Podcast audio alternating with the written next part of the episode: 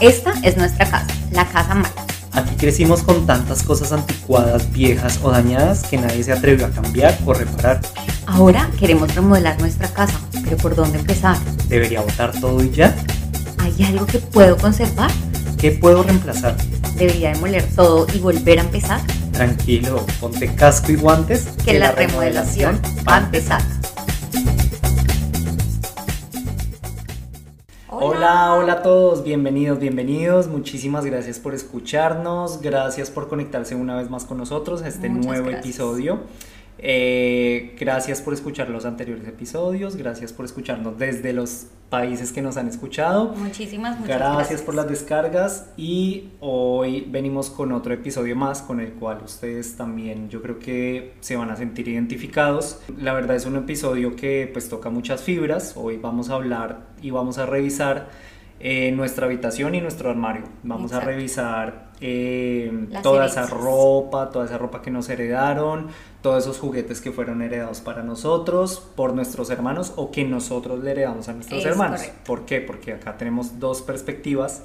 Está Lau, que es un hermano mayor, estoy yo, que soy un hermano menor. Entonces vamos a abordar el tema desde estas dos visiones de cómo lo vivimos cada uno, qué roles tomamos y bueno, cuáles fueron nuestras experiencias y nuestras anécdotas, ¿no? Obviamente sabemos que todas las familias no son iguales, sabemos que hay algunos que puede que no tengan hermanos, sabemos que no todos viven las mismas experiencias, pero que queremos mostrarles esa, esa parte de nosotros y contarles pues cómo fue, cómo fue en nuestra vida y que cada uno lo relacione con su experiencia propia.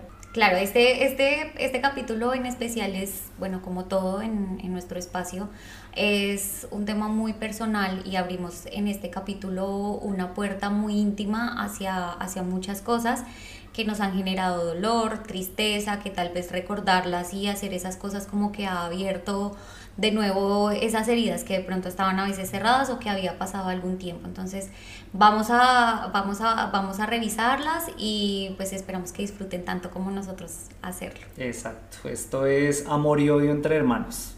Sabemos que odio es una palabra que uno la tiene como muy baneada, ¿no? Como, como que, uy, no digas eso, odio Muy es una tabú. palabra muy fuerte, sí. Pero, ¿por qué de chiquitos nosotros sí podíamos sentir como amor y odio de un segundo a otro y ahora sí lo vemos como algo súper satanizado, ¿no? O sea, como de chiquitos estábamos jugando, sentíamos odio por el amiguito, por Mucho el hermano, odio. así, ah, ya no quiero jugar contigo, te odio, pan, y al minuto estábamos de nuevo como si nada. Entonces, ¿por qué ahora de grandes lo vemos así, ¿no? Como ahora de grandes sí lo tenemos como satanizado y no nos permitimos ser fieles a esas emociones que sentimos, ¿no? Sí. Entonces, eh, nada, pues por eso vamos a revisar esta casita, vamos a revisar esa habitación, ese armario, a ver qué sale de ahí. ¿Tú cómo se te sentiste con la llegada de tu hermana siendo hermana mayor? Bueno, la verdad desde mi experiencia eh, fue un tema, yo, bueno, para poner un poco en contexto, yo tenía nueve años y medio cuando, cuando supe, pues cuando llegó mi hermana. Eh, la verdad al principio quedé como en shock, que como, como, como así una hermana ya estaba, ya estaba grande, bueno, para la mayoría como diferencias de hermanos normalmente pues es, es- es ya estar grande. Y bueno, ya me remito al momento en que nació, eh, estuve como en calma, como observando, así como cuando llega un nuevo animalito a la manada, como que te quedas viendo a ver qué, qué A ver tanto qué peligro sucede. representa para ti. Claro. Eh, la verdad, al pasar de las horas, de los días, no sé en qué momento puntual, eh, determiné que sí lo que sentía era mucha rabia. Ahora mismo lo puedo definir en esas palabras, pero en ese momento es como un cúmulo de emociones que se apoderan de ti y ahora más grande que me pongo a desglosar qué era lo que sentía, entiendo que lo que tenía en ese momento era envidia, celos y mucha rabia de que había llegado una persona a acaparar lo que por algún momento yo había hecho como, como en mi familia. Siempre había sido una persona muy espontánea, siempre había una, sido una persona que como que alegraba los espacios de mi familia y siempre tenía esa atención, ya me había ganado esa atención. Cuando nace mi hermana, claro, nace una persona, como somos físicamente muy, muy, muy diferentes. Mi hermana es muy parecida a mi mamá, son blancas, totalmente a tu mamá. tiene ojos verdes, es una niña preciosa, entonces no faltaban los comentarios de las personas como, "Ay, ahora sí la niña sacó los ojos verdes de la mamá, ahora sí, pero esta niña sí es muy linda, es preciosa, yo en ese momento eh, mi autoimagen, digamos que no, lo que me reflejaba el espejo no era muy lindo lo que yo sentía. Entonces, claro, yo era la negrita, con las cejitas así, las el ro- las rodillas todas carrasposas, como que ese, ese, ese- esa autoimagen de mí no, no era realmente lo que yo esperaba. Entonces, claro, llega y marca estas cosas que es como, uy, esa niña sí es linda y yo no. Sentía en ese momento que ella también tenía como un papá, una familia, un respaldo, un apoyo, o sea, que ella sí tenía esa familia convencional a la que yo no había estado acostumbrada a tener. Y, también en la parte económica era diferente. Claro, en la parte económica era muy diferente porque obviamente pues mi mamá y mi abuelita eran las que habían cuidado como, como de mí y llega ella y la familia de, de su papá eh, tenían digamos que buen poder adquisi- adquisitivo, entonces claro, las cosillas que eran para mi hermano, o sea, puntualmente los regalos y las cosas eran muy diferentes a las que yo había tenido. Entonces claro, otra variable más para, para meterla como en ese, en ese campo. Empezaste a crecer y qué, qué sucedió. Empecé a crecer y empezó a haber como una dinámica de responsabilidad y de, de, ser, de tener que ser el ejemplo. Entonces yo ya no podía cometer los errores que usualmente cometía porque ahora había una persona que me estaba viendo. Y constantemente estaba yo siendo atacada por ser la mayor. Mm. Atacada, digo, en el sentido de como, ay, ¿por qué haces eso si tú eres una hermana mayor? Pero es que tú tienes que dar el ejemplo. ¿Tú por qué estás haciendo esto si la hermanita te está viendo? Yo no podía tener como pataletas o cosas así porque tú ya estás muy grande para eso.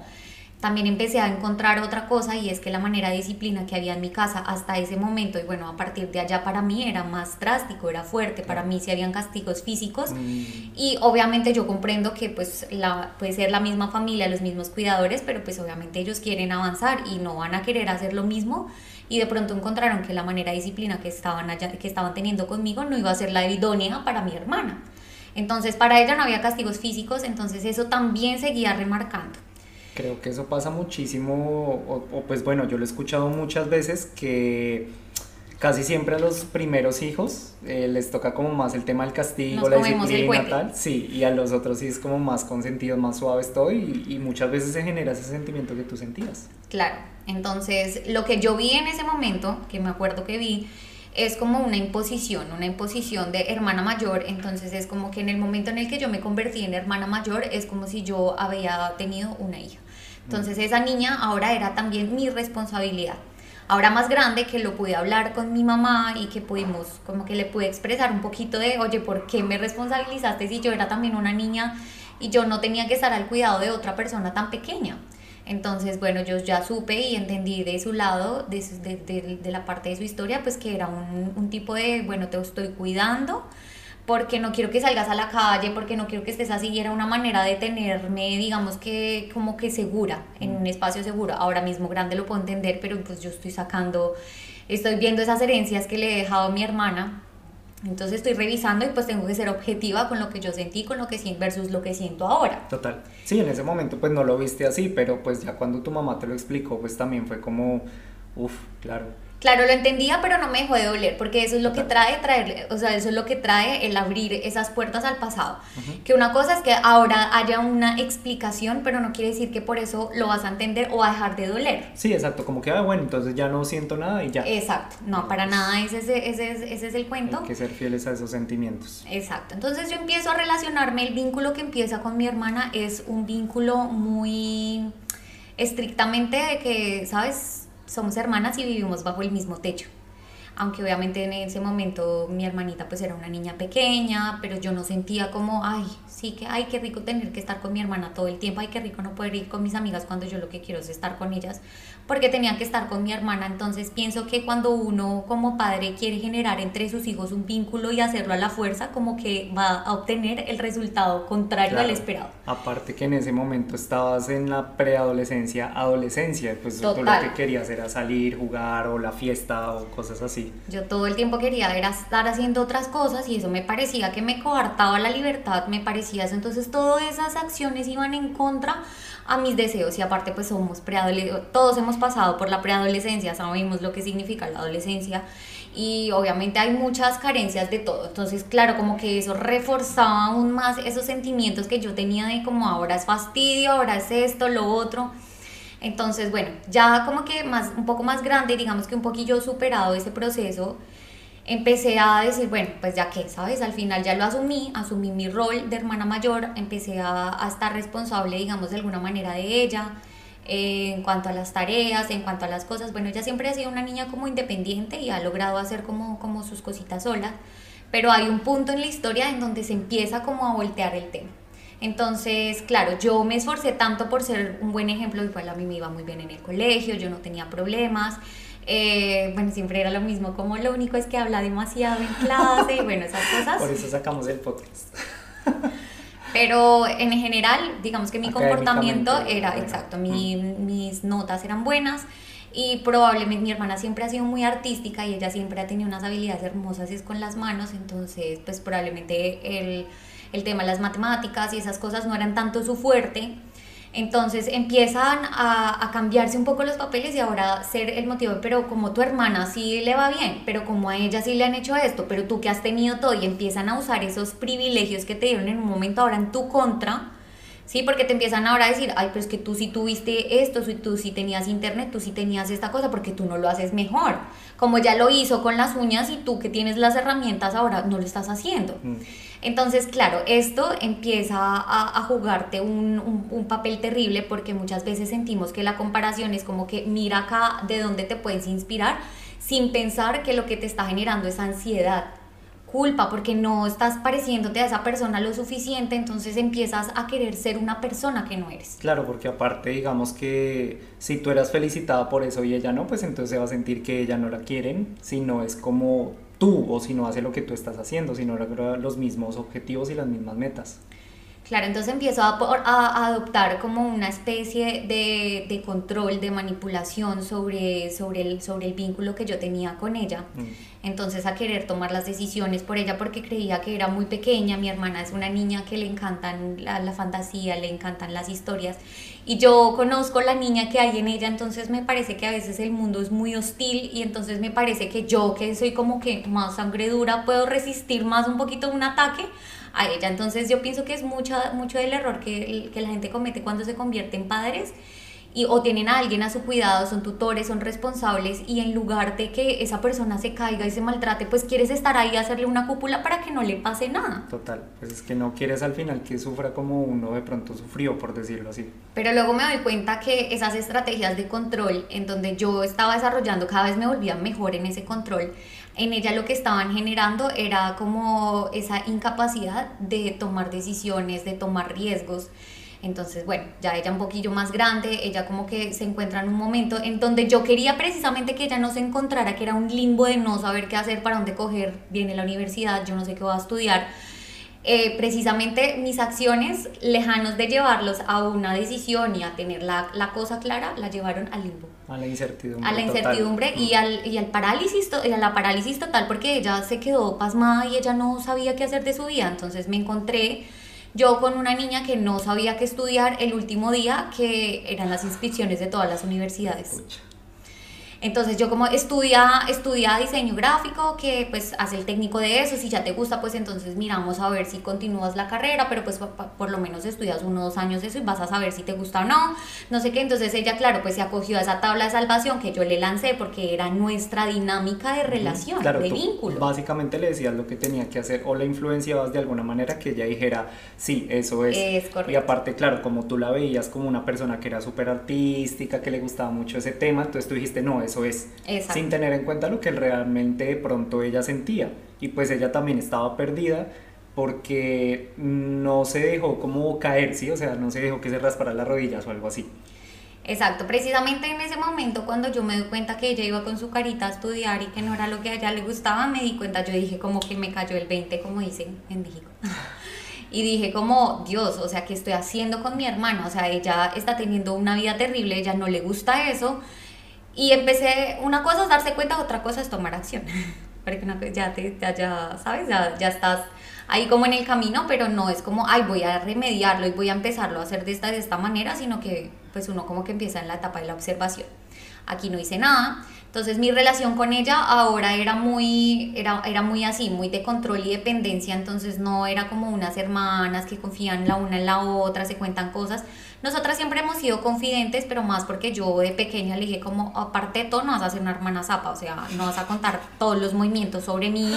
Entonces, me, diferente a que yo me ganara su confianza y su decir, yo pienso que ella no contaba las cosas por miedo a las represalias que yo pudiera tener con ella. Okay. Entonces, eh, por eso es que compartíamos como mucha información en donde ya cuando eres más grande ya ves de dónde venía realmente esa confianza y no era de, oye, confío tanto en ti, te amo incondicionalmente que así hayas cometido el error que hayas cometido, no importa, sino era de eso, no cuente, no sea tan zapa porque no va a ser el modelo de hermana que yo espero tener. Era una confianza con miedo. Exacto condicionada por completo. Entonces, como que ese vínculo estaba así, muy, muy prefabricado, cero, cero, cero real, como que de verdad era una cosa así. Eh, luego pasa un tema y es que pues ya empiezas a absorberte por la Matrix y empiezas a trabajar, a estudiar. En mi tiempo era súper limitado. Yo no tenía casi tiempo para salir con amigos, para salir con personas, porque de alguna manera también tenía, seguía teniendo como responsabilidades de, con ella, de, nena, ayúdame a verificar si la niña sí llegó a la universidad, nena, ayuda a esto, nena, ayuda al otro. Entonces como que toda mi energía siempre estaba ocupada y estaba agotada como en estos temas que yo pues no tenía como tiempo de, ay, vamos a comernos un helado. Claro, aparte de lo tuyo, lidiabas un poco con eso también. Exacto. Entonces eh, luego yo decido irme, yo desde muy pequeña como que también había querido mucho irme. Ahora me planteo si el tema de irme era un tema de, ven, ay, ya quiero, ya quiero un break y quiero descansar de esto o no sé. Pero internamente yo siempre había creído como en el tema de viajar y el tema eso me hacía mucha ilusión.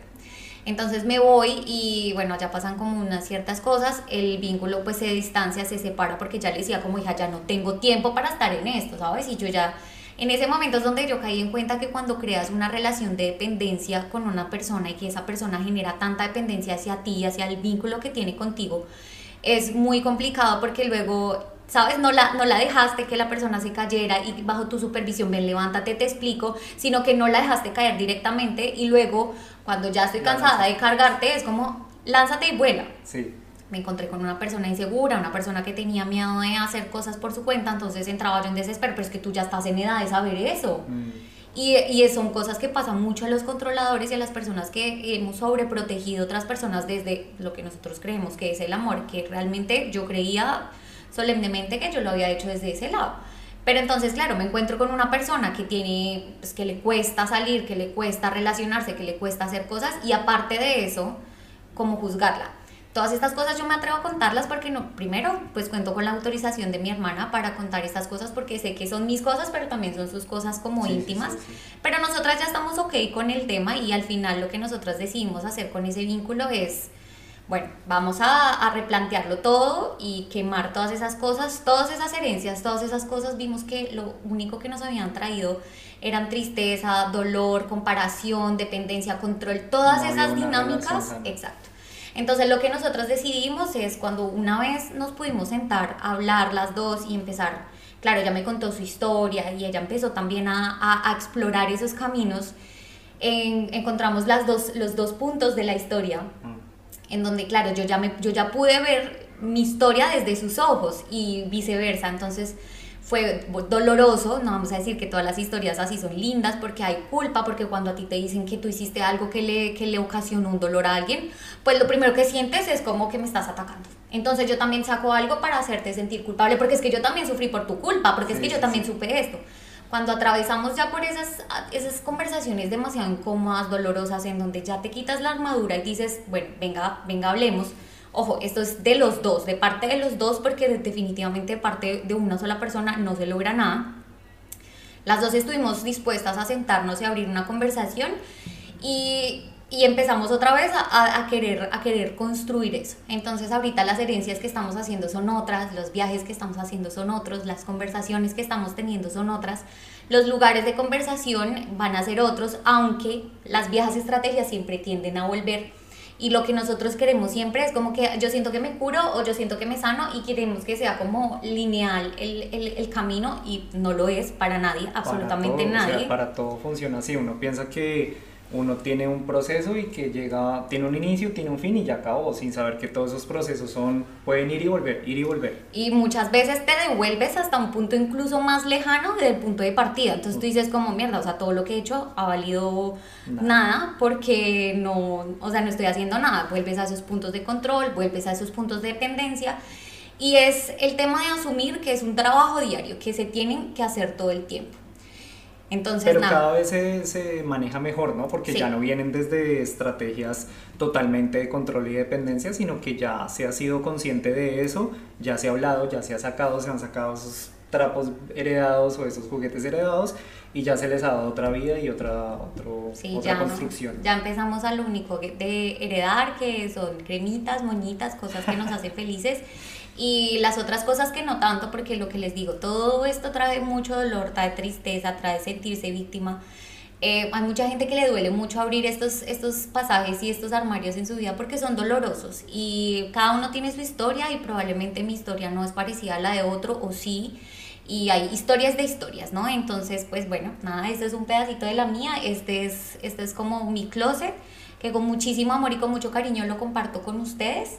Pero básicamente, digamos que para, para cerrar un poco bien el tema, eh, tú te fuiste de viaje, te fuiste por allá, bueno, ya la relación estaba en distancia, entonces no le podías prestar toda la atención que necesitaba. Ah, bueno, sí, me, me no terminé la historia.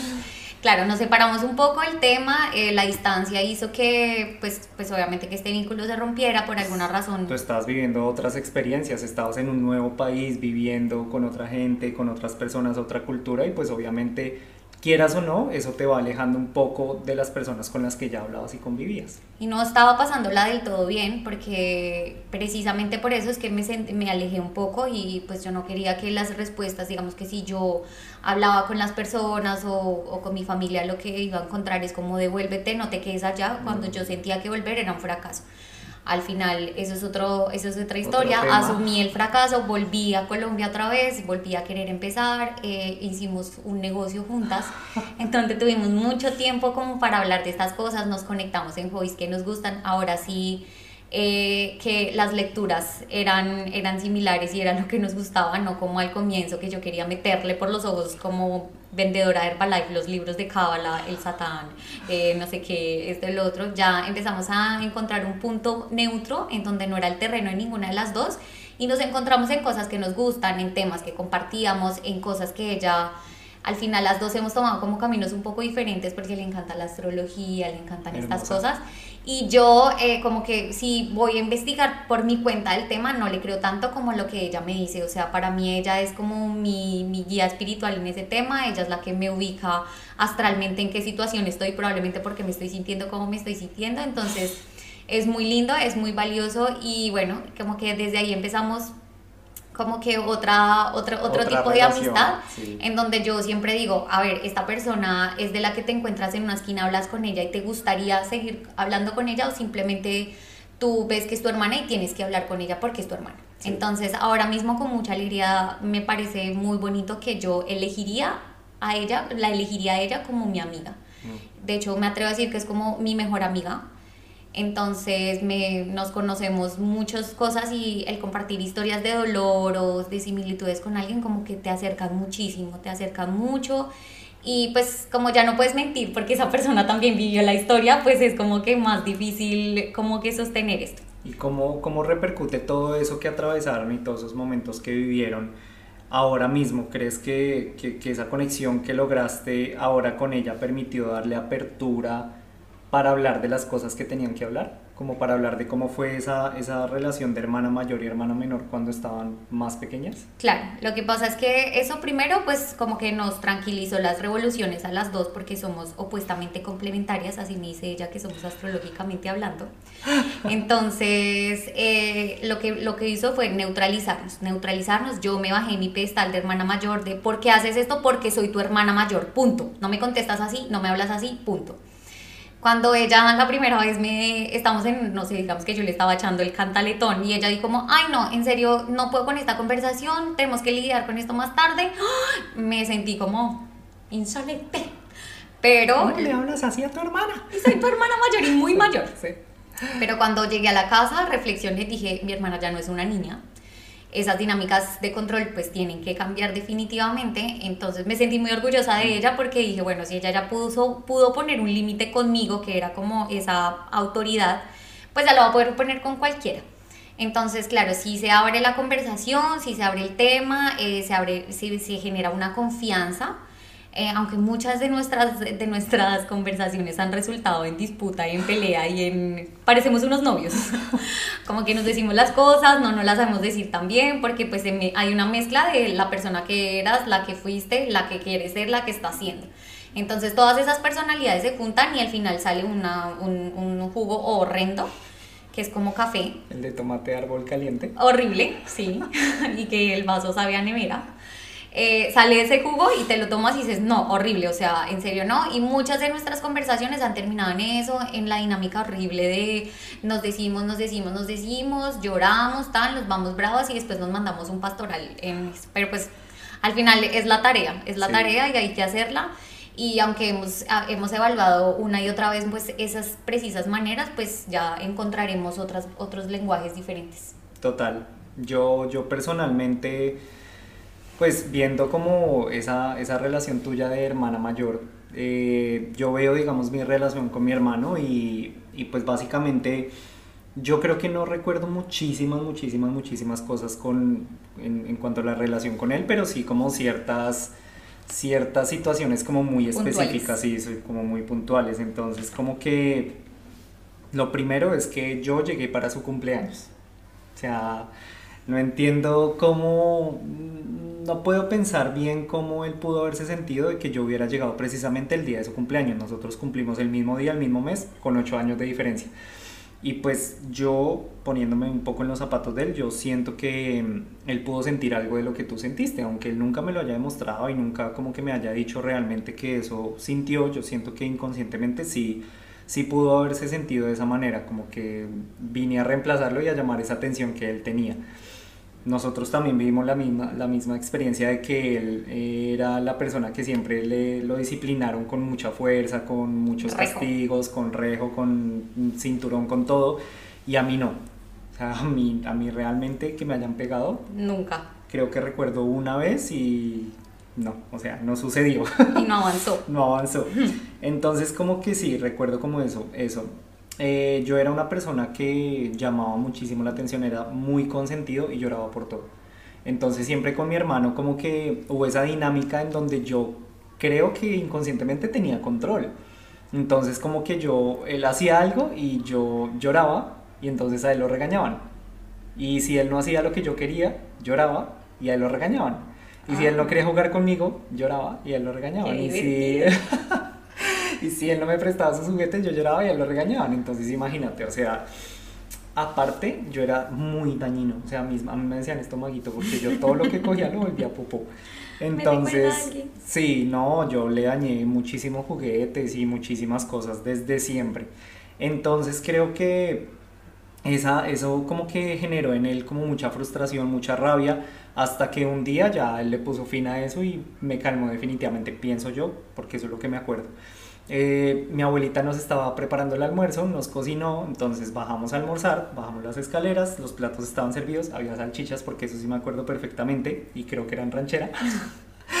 y entonces él cogió una de mis salchichas de mi plato y la mordió y la volvió a dejar ahí. Yo, ay David, se cambió mi sal y empecé a hacer el show. Entonces mi abuelita salió, lo regañó, mi hermano estaba mamado de que lo regañaran por todo cogió la silla del comedor y rompió el vidrio que estaba ahí en el comedor. O sea, por Dios. Fue una situación con la que yo quedé así como con los ojos abiertos. Yo ni lloré ni nada, yo quedé pasmado. Y yo creo que ahí también inconscientemente dije como ya no más, o sea, ya no lo jodas más porque él está cargado de eso y un día se lo esa silla se la va a poner esa usted. Eh, en la cabeza. Entonces dije, no, no, mejor ya cambiemos esto. De ahí ya pues no me acuerdo de muchas cosas. Recuerdo que nuestro crecimiento fue muy chévere. Eh, básicamente él empezó, empezamos una relación donde él empezó como a ser mi ejemplo Entonces él empezaba como a enseñarme cosas muy lindas. Entonces no escuché esta música, escuché esta. Entonces me ponía así toda metálica, con todo eso así súper pesado para que yo no escuchara música así toda cool. Eh, el vallenato, ¿no? El silvestre. Yo sí escuché silvestre y soy una persona perfectamente feliz. Gracias. Bueno, entonces empezó así. Eh, yo siempre lo seguía. Entonces él tenía bicicleta, yo quería bicicleta, me compraba bicicleta.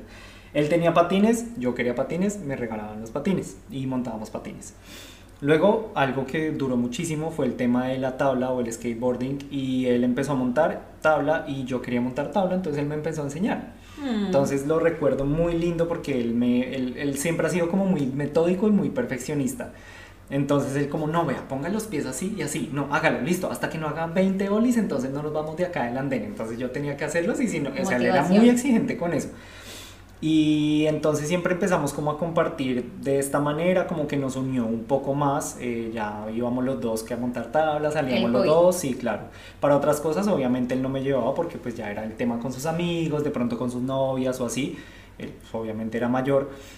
Eh, yo, como lo recuerdo, es que a nosotros nunca nos pusieron como, como que él tenía que estar siempre conmigo, sino que él también como que tenía su espacio. O sea, también le daban la oportunidad, mi mamá le daba la oportunidad de tener su espacio. Eh, luego, em, ya cuando crecimos, eh, pues empezó como otra etapa, ¿no? Entonces empezamos otra etapa donde ya él entra a la universidad, yo sigo en el colegio y yo era una persona un poco vaga en el colegio, entonces siempre dejaba todo para última hora, ¿no? La cartelera, la típica de mamá, para mañana tengo una cartelera y a las 10 de la noche el domingo. Oh. Entonces, básicamente mi hermano era el que le tocaba ayudarme y digo le tocaba porque pues esa no era su, no era su, rol, no era su responsabilidad, sino que mi mamá le decía como ayude al, al monito. Entonces yo un día, no sé, no, que el mañana tengo que llevar una calabaza avisando a las 10 de la noche. Entonces mi hermano madrugar a Corabastos, ¿no? A la central de mercados y comprar una calabaza para llevármela al colegio. Eh, en bachillerato incluso, como, ay, para mañana tengo que llevar el sistema digestivo. Ay, y era como, ya pues, Sí, no, yo era muy descarado. Y él, sin embargo, me ayudaba, o sea, él se ponía bravo y todo. Y me acuerdo que esa vez trasnochó toda la noche haciendo los modelos en plastilina y todo mm. para ayudarme y llevarlas al colegio. En ese momento le estaba estudiando diseño industrial, entonces imagínate, o sea, con las manualidades ah, creo que era lo mejor. Entonces, bueno, entonces siempre como que fue así, en, en esos momentos en específico me acuerdo de eso. Eh, luego él se va, se va a Palmira a estudiar porque él había pasado a la Universidad Nacional de allá. Entonces él se va a Palmira en ese momento en mi casa pues habían como algunos problemas y diferencias entre mis padres. Eh, básicamente cada vez que se veían pues había una discusión y había una pelea. Entonces yo, yo como que en ese momento empecé a sentir mucho miedo porque no tenía el apoyo de mi hermano. Cuando él ya se había ido. Claro, él ya se había ido a Palmira a estudiar y durante ese año pues como que hubo muchas discusiones entre ellos. Entonces básicamente siempre que se veían se agarraban, se peleaban y yo no quería que ellos se vieran. Y pues más porque no estaba mi hermano y pues lo quieras o no, mi hermano era más grande y había como una... Un respaldo. Un respaldo de él, claro. Cuando tu hermano se va, ¿tú sientes un poquito de rabia hacia él por haberse ido y haberte dejado como solo con esa responsabilidad? No, no, yo no, no, no, no recuerdo haber sentido rabia. Yo más que todo sentía era miedo y sentía que no tenía ese apoyo de él. Impotencia. Eh, eh, sentía más impotencia, exacto. Entonces, claro, porque yo no podía manejar la situación solo. Entonces, como que sí me sentía así, me sentía con mucho miedo y yo sentía que necesitaba que él estuviera ahí para poder manejar la situación.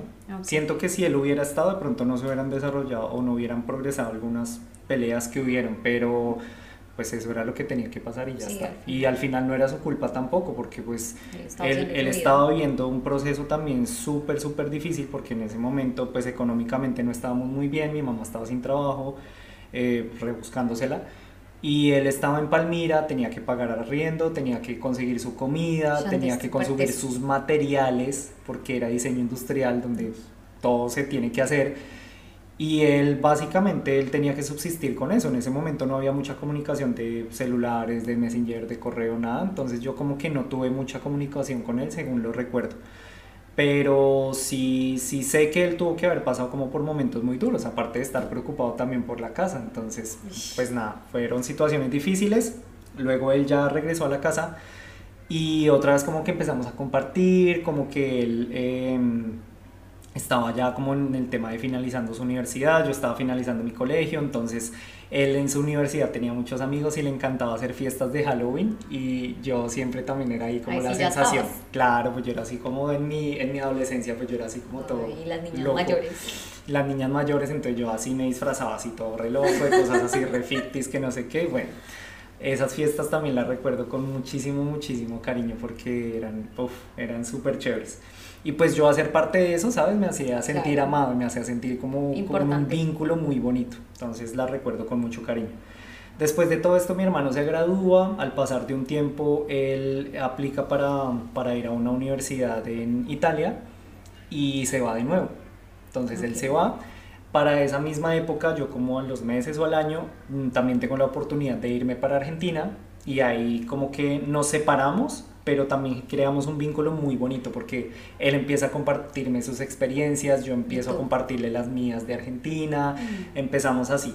Eh, yo en ese momento, o sea, no sé ellos cómo hacen, pero ellos siempre me han apoyado, mi mamá y mi hermano siempre me han apoyado para todo lo que yo quiera hacer. Entonces yo le dije a mi hermano como, ya no quiero estudiar, quiero dedicarme a montar tabla y quiero ser profesional. Y él me dijo, bueno, entonces vamos a hacerlo.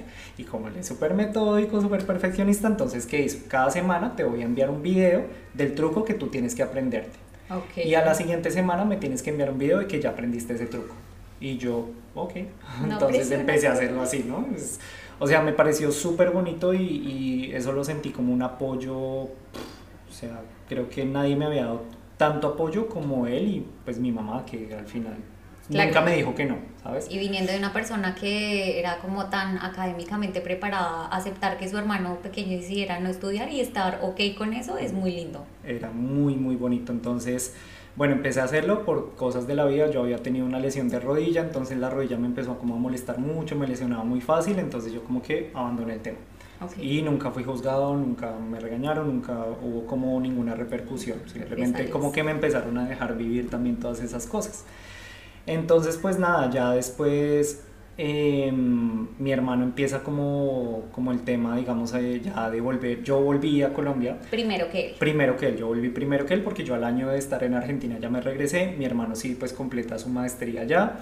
Se regresa y empezamos otra vez como a tener ese vínculo juntos aunque él haya, o sea, en ese momento duró pues unos meses en casa y luego él ya se fue con su pareja a vivir, eh, a vivir su propia experiencia, como a vivir con él, a empezar su propia vida y su propio hogar. Eso también lo vi muy bonito, ya lo vi como un ejemplo, eh, porque ellos eran, siempre han sido como muy organizados. Entonces el tema de tener su casa, de estar juntos, de organizarse económicamente, de pagar sus deudas, todo, yo empecé a verlo también como un ejemplo a seguir. Ok también para mí como que surgió un poco el tema ahí de la comparación. Ah, eso, te quería preguntar. Ah, ¿qué querías decir?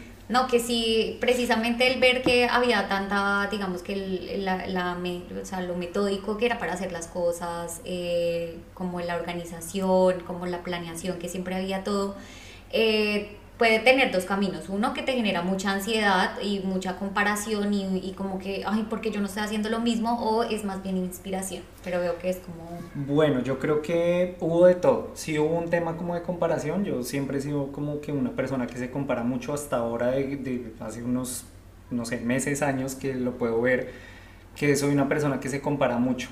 Eh, con mi hermano sí existía esa comparación, pero empecé como a verla transformada como un tema más de inspiración y más de admiración. Entonces yo lo veía él organizándose, teniendo como su hogar, todo, y yo quería lograr lo mismo, ¿sí? No por decir como, ay, ay, pues yo también puedo, ay, no, sino que yo en serio dije como, ay, qué chévere, yo también, quiero lograr hacer esto. lo mismo, inspiración. Y eso también pasó, digamos, con el tema del estudio, entonces él como verlo tan aplicado y que él estudió y todo esto, yo decía como no, yo también tengo que estudiar, yo también tengo que estudiar, inconscientemente yo no lo veía, que era también como un tema de comparación de que lo estaba haciendo y yo no. Y al mismo tiempo pues estaban mis amigos, mis compañeros que también lo habían logrado y yo no. Entonces era, era como, como que se desarrollaba de cierta manera el tema de la comparación. Pero por él sí siempre como que sentí un poco más es de admiración y de, y de mm, inspiración en, en, esos temas. Eh, ya digamos que ahora de grandes, pues digamos que lo que más compartimos es el tema de la bicicleta. Entonces el tema del ciclismo nos gusta mucho, le gusta mucho montar bicicleta, a mí también. Y me he dado cuenta que he podido hallar un poco eh, el tema de la competitividad con él y el tema de autoexigirme. Entonces como que él empieza, no sé, a hacer una etapa de 200 kilómetros, entonces yo también quiero hacerla y eso me motiva a mí a ponerme un propósito, a, ponerme una meta. exacto, a levantarme y hacerlo. Entonces siento que me ha funcionado también un poco con él el tema de, de, esa motivación, o sea, como que me motiva a hacer las cosas ah, por medio de la comparación. Pero siento que, que, hemos construido como un vínculo muy bonito por eso, porque hemos estado como unidos y tenemos muchas cosas que compartir y que al final él siempre me ha apoyado en todo lo que yo he querido hacer y siempre me ha apoyado en, mis decisiones. Bueno, eso es de, de, todas las personas y de todas las historias, esto, vamos a encontrar vínculos que son más bonitos, que han sido como que no han sido tan difíciles de construir, ¿no? Exacto, porque para mí personalmente yo no, en mi closet yo no tengo que sacar las cosas que me heredó mi hermano ni Eso que me te iba a preguntar, ¿qué vas a hacer ahora que, que, tienes tu closet y que ya revisaste como ese vínculo y esa relación? ¿Qué vas a hacer con las herencias que tienes? No, yo creo que son muy poquitas las cosas que debería como reconstruir o reformar o desechar totalmente, porque para mí esas herencias que él me dejó y toda esa ropa y todos esos juguetes que tengo de él, para mí se quedan conmigo. Se quedan conmigo porque para mí fue un vínculo muy lindo y siempre lo he visto como un apoyo muy grande en lo personal. Yo creo que esta limpieza yo ya la había hecho y definitivamente sacamos y quemamos mi hermana y yo todo.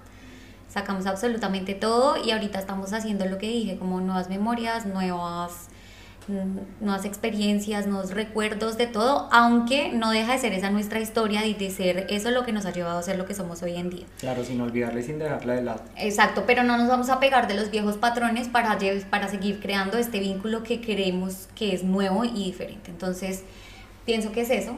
Pues nada, yo creo que, yo creo que lo principal es dejar ese miedo de revisar esos vínculos. O sea, tenemos que en serio entrar a revisarlos, primero con nosotros mismos y segundo, ver si la persona está dispuesta a hablar de eso, ¿sí? O sea, a decir como, hey, oye, ¿cómo, ¿cómo vivimos esa vida? ¿sí? O sea, ¿cómo hicimos nosotros?